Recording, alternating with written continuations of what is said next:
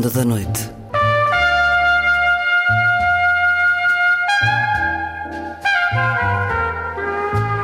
Com Luís Caetano.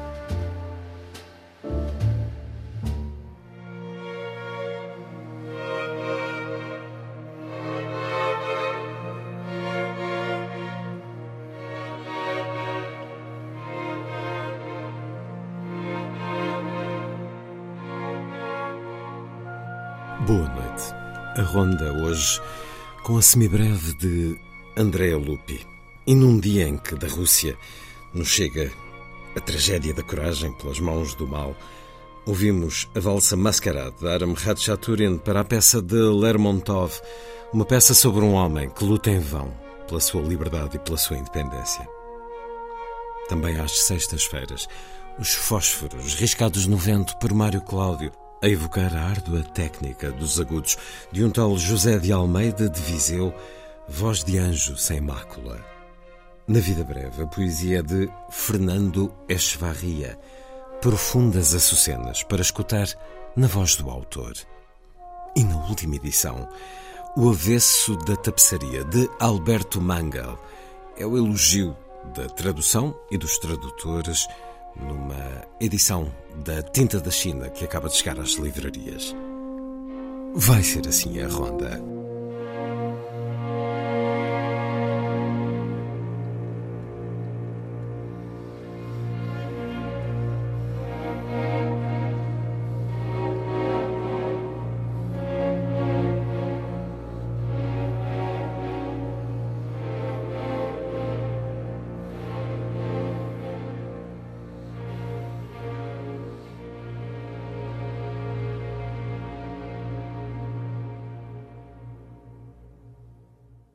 Música a começar.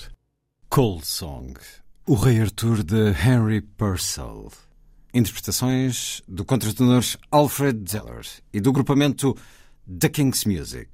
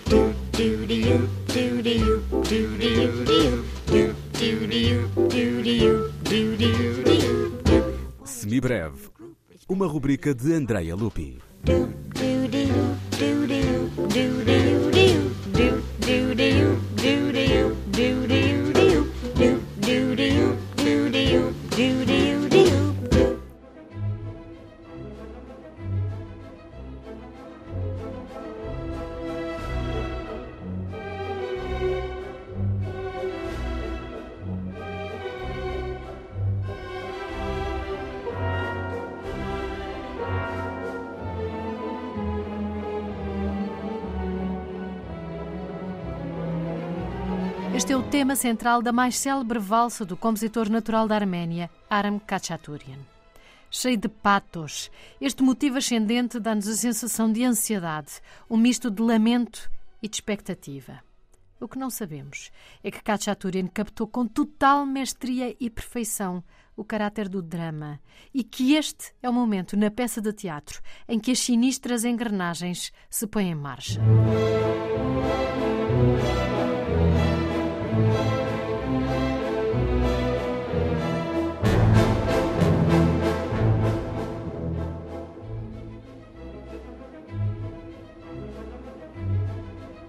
Valsa começa com uma introdução e apresenta depois o tema A, com motivos ascendentes, a dúvida e a angústia a instalarem-se no coração do protagonista. Primeiro, timidamente, só nas cordas, depois também com os metais e no final desta valsa, com tudo a que tem direito.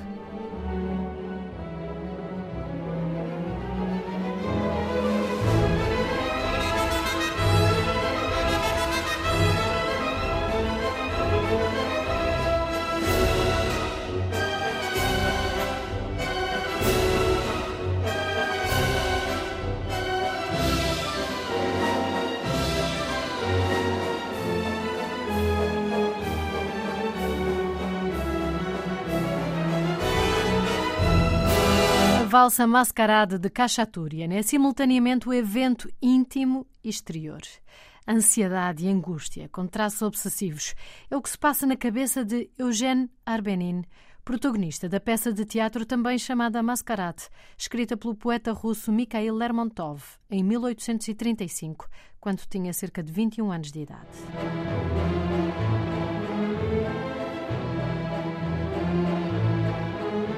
Apesar de jovem, Lermontov conhecia bem a aristocracia russa e decidiu criticá-la nesta tragédia de contornos shakespearianos, qual Otelo Russo.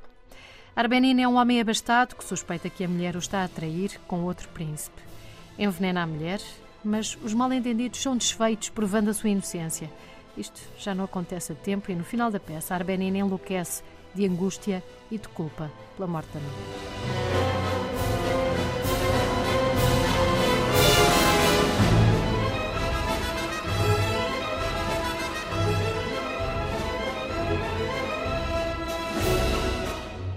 Com uma forma em arco, ou seja, uma forma musical simétrica, a valsa mascarada de Khachaturian intercala um motivo da angústia, que volta de maneira recorrente e obsessiva com o tema B, igualmente sombrio. E no centro, a valsa propriamente dita, a única parte em modo maior onde ainda podemos sonhar e acreditar na alegria e no divertimento despreocupado desta festa aristocrática.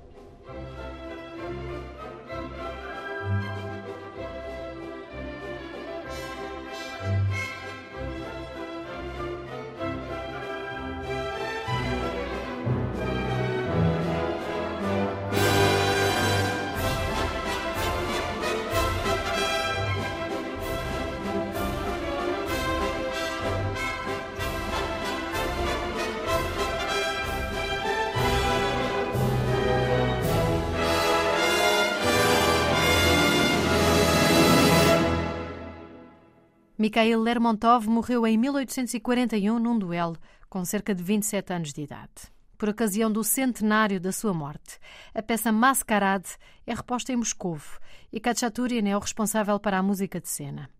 A valsa foi de longe o maior quebra-cabeças para o compositor, já que a mulher de Arbenin refere que se trata de uma bela música que toma de assalto o coração, enchendo tanto de alegria como de tristeza.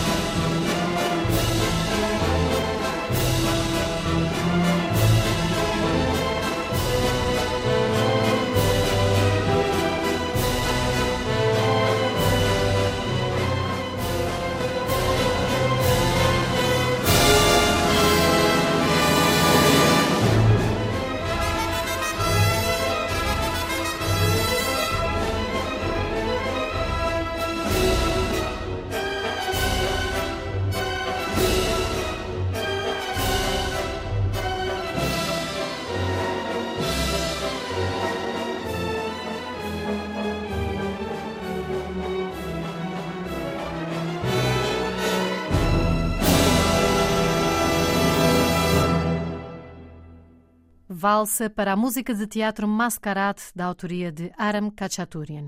Aqui, Alexander Lazarev, à frente da Orquestra Sinfónica do Bolshoi. Like it so much, I'll do some more. Do do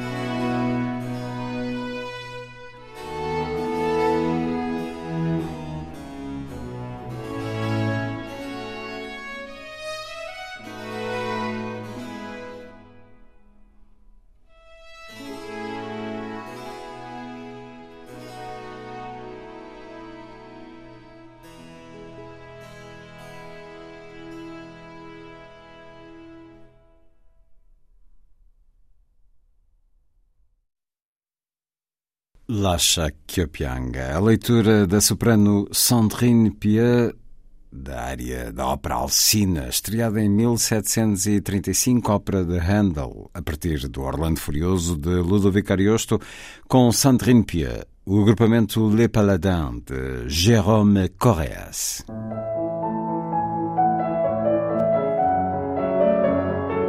Fósforos riscados no vento.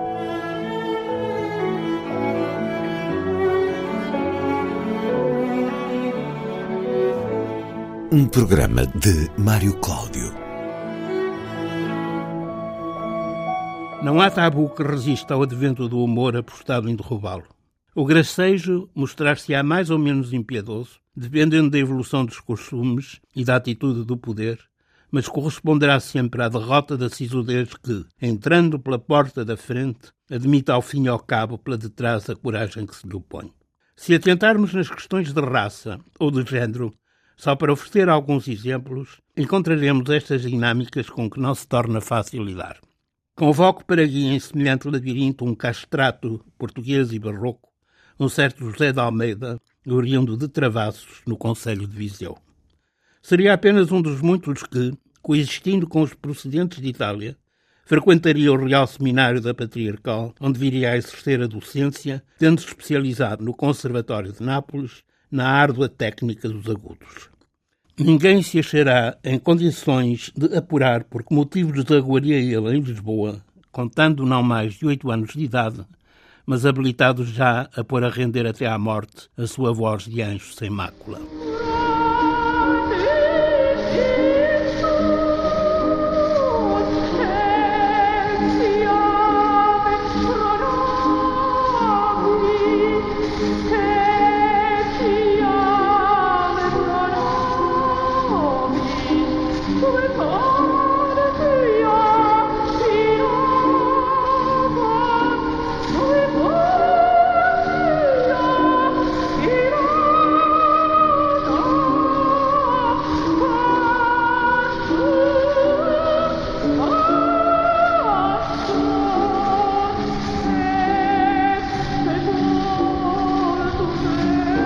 Do que não restaria dúvida é do bullying a que o sujeitaram, e não apenas referido pela pequenada, mas também pelos adultos signaros e cruéis.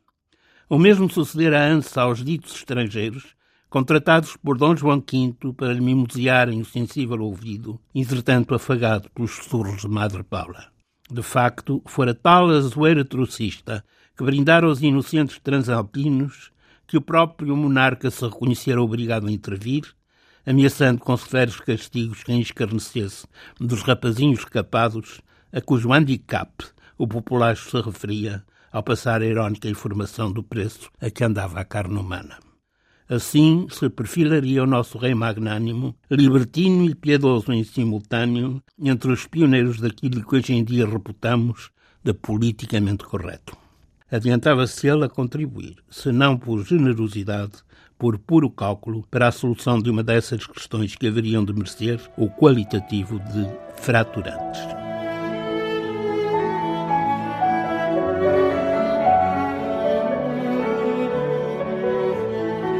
Fósforos riscados no vento. Um programa de Mário Cláudio.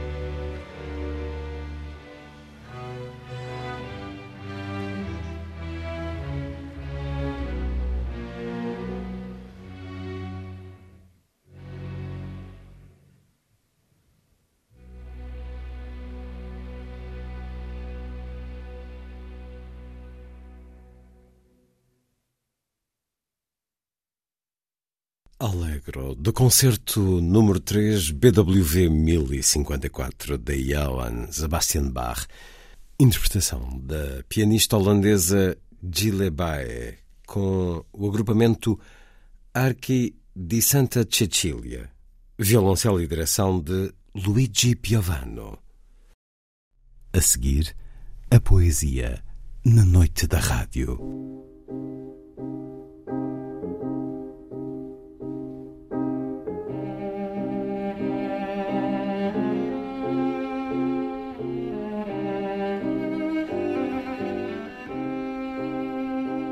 Vida breve.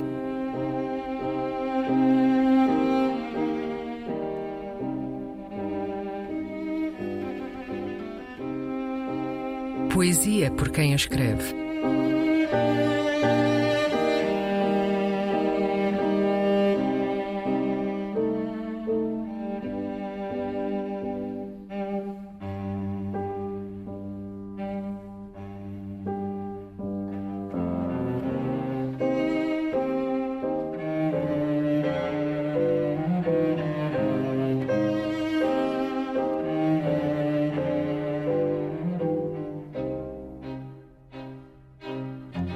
Profundas Açucenas.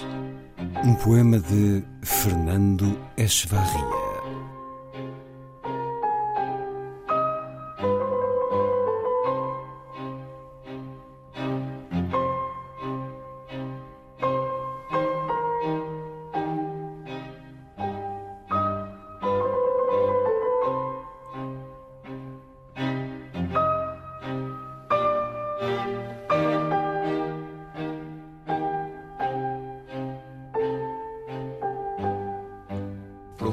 Profundas açucenas arrefecem em ti.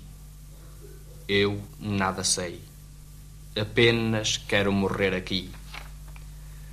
Aqui, neste limite onde se toca a morte com lábios e apetite de se jogar à sorte. Quero morrer com luas partidas nessa boca, entre açucenas tuas e a tua alma louca Quero morrer à espada do teu corpo estendido e que não morra nada do que julguei perdido.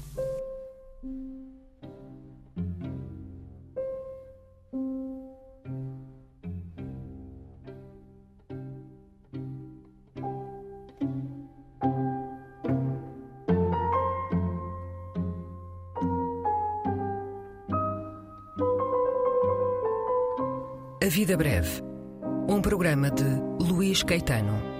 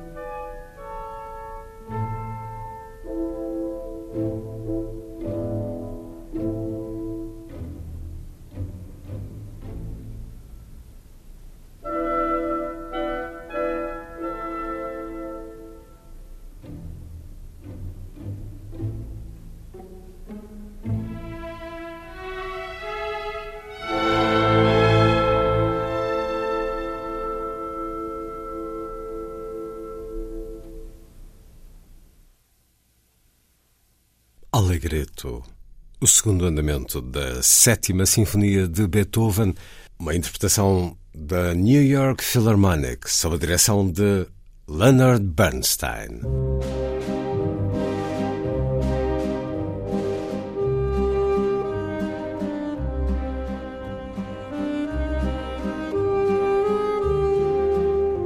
Última edição. Programa de Luís Caetano.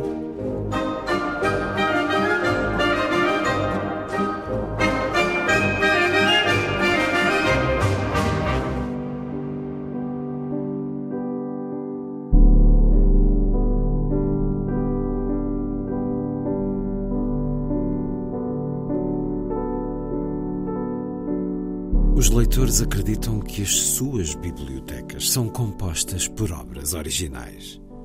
Os leitores francófonos estão convencidos de que nas suas prateleiras estão as obras de Dostoevsky e Kipling. Os leitores anglófonos julgam possuir as obras de Proust e Kawabata. Os leitores nipófonos que os volumes de Racine e Shakespeare na sua biblioteca são efetivamente de Racine e Shakespeare. Infelizmente, estamos todos enganados.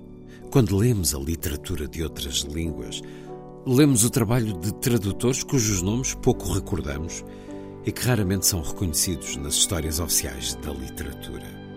No entanto, as palavras que compõem os livros que apelidamos de inesquecíveis são as suas, não as do autor cujo nome está na capa.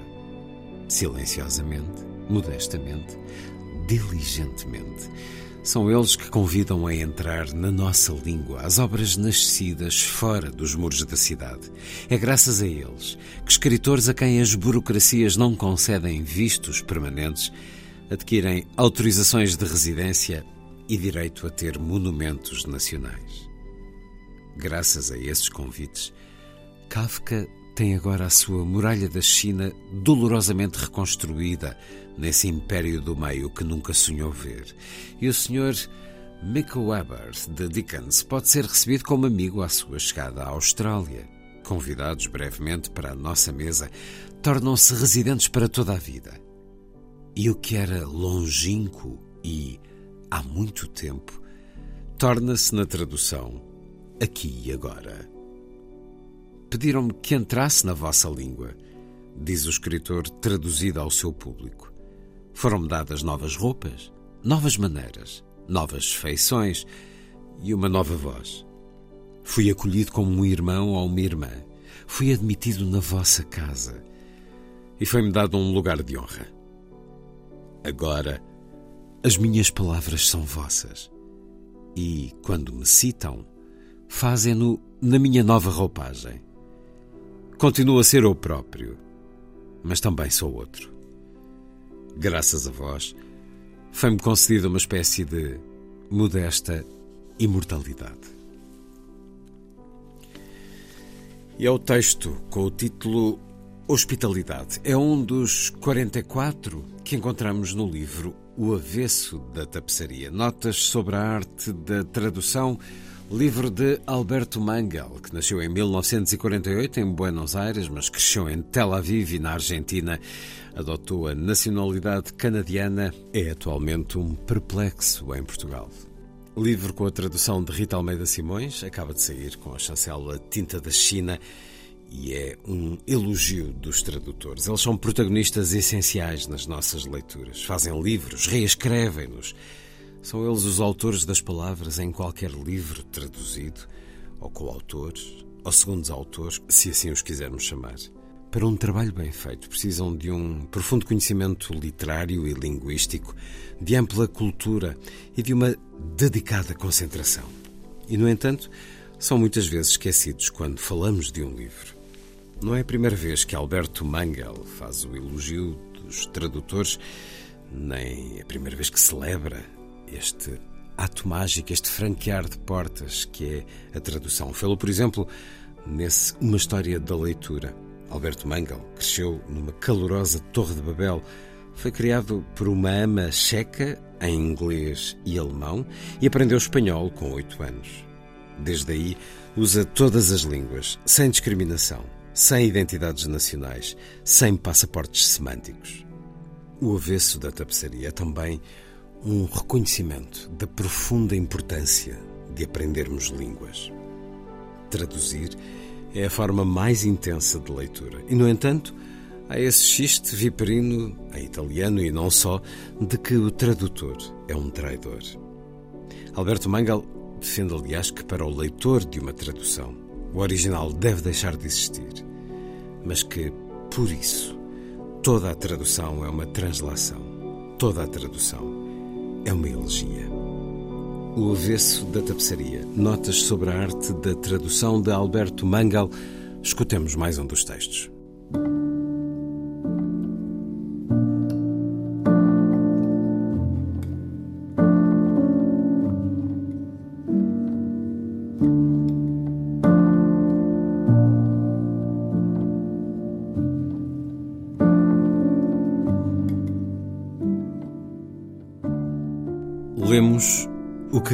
Queremos ler. A adivinhação e a arte da tradução estão intimamente ligadas e todo o texto pode ser levado a dizer o que o leitor imagina ou exige. Toda a tradução é uma forma de exegese, toda a tradução é um ato político. Para proteger os clássicos da contaminação de Sodoma e Gomorra, os tradutores, desde a Idade Média, optaram por lê-los com um olhar corretor. Segundo o académico John Boswell, Alcibíades, o belo companheiro de Sócrates, apareceu ocasionalmente na literatura medieval enquanto mulher.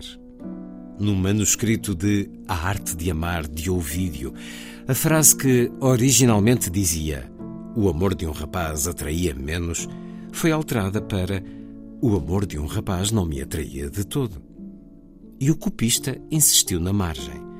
Assim se pode ter a certeza de que Ovídio não era um sodomita.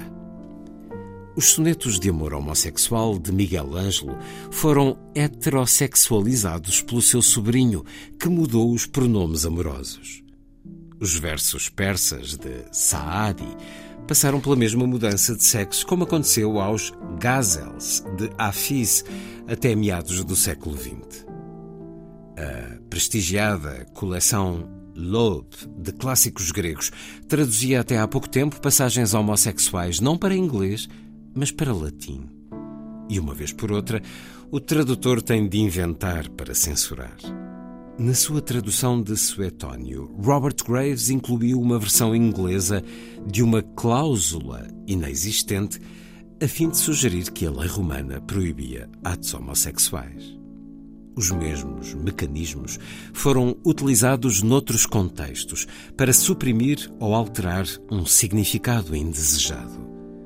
No Terceiro Reich, os nomes dos escritores judeus eram frequentemente suprimidos ou mudados, quando não se podia evitar a publicação dos seus livros. Die Lorelei, o famoso poema de Heinrich Heine, foi publicado como canção popular anónima para evitar atribuir um clássico da literatura alemã a um judeu.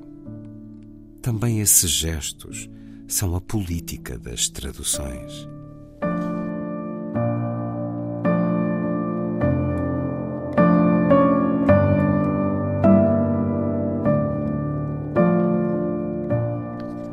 Um dos textos do livro O Avesso da Tapeçaria. Notas sobre a arte da tradução. Autoria de Alberto Manguel, nascido em Buenos Aires em 1948. Livro com a tradução de Rita Almeida Simões e a edição Tinta da China, de dezembro de 2023.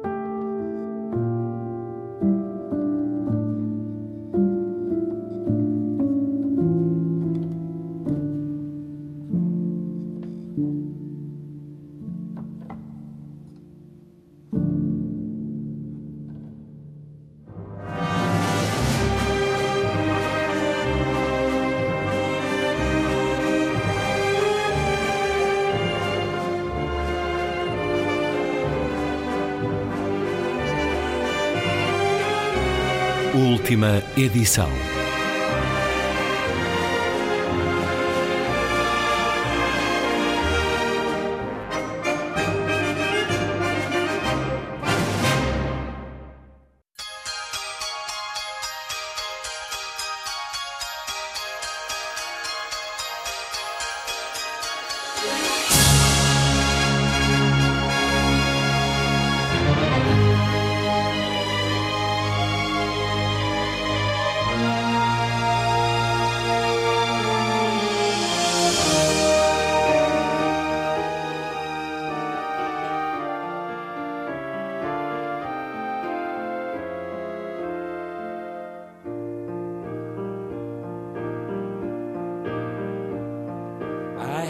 this perfect dream. This dream was me and you. I want all the world to see miracle sensation, my guiding instinct.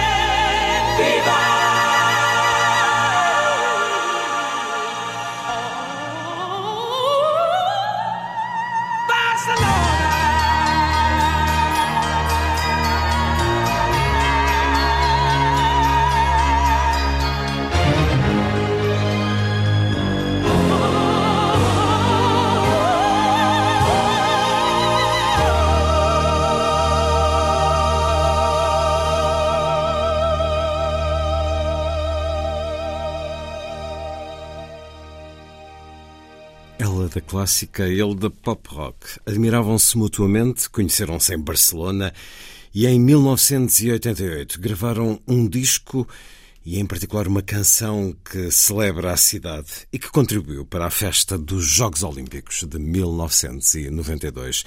Barcelona, com Freddie Mercury e Montserrat Caballé. Está feita a ronda. Assim, obrigado por estar com a rádio.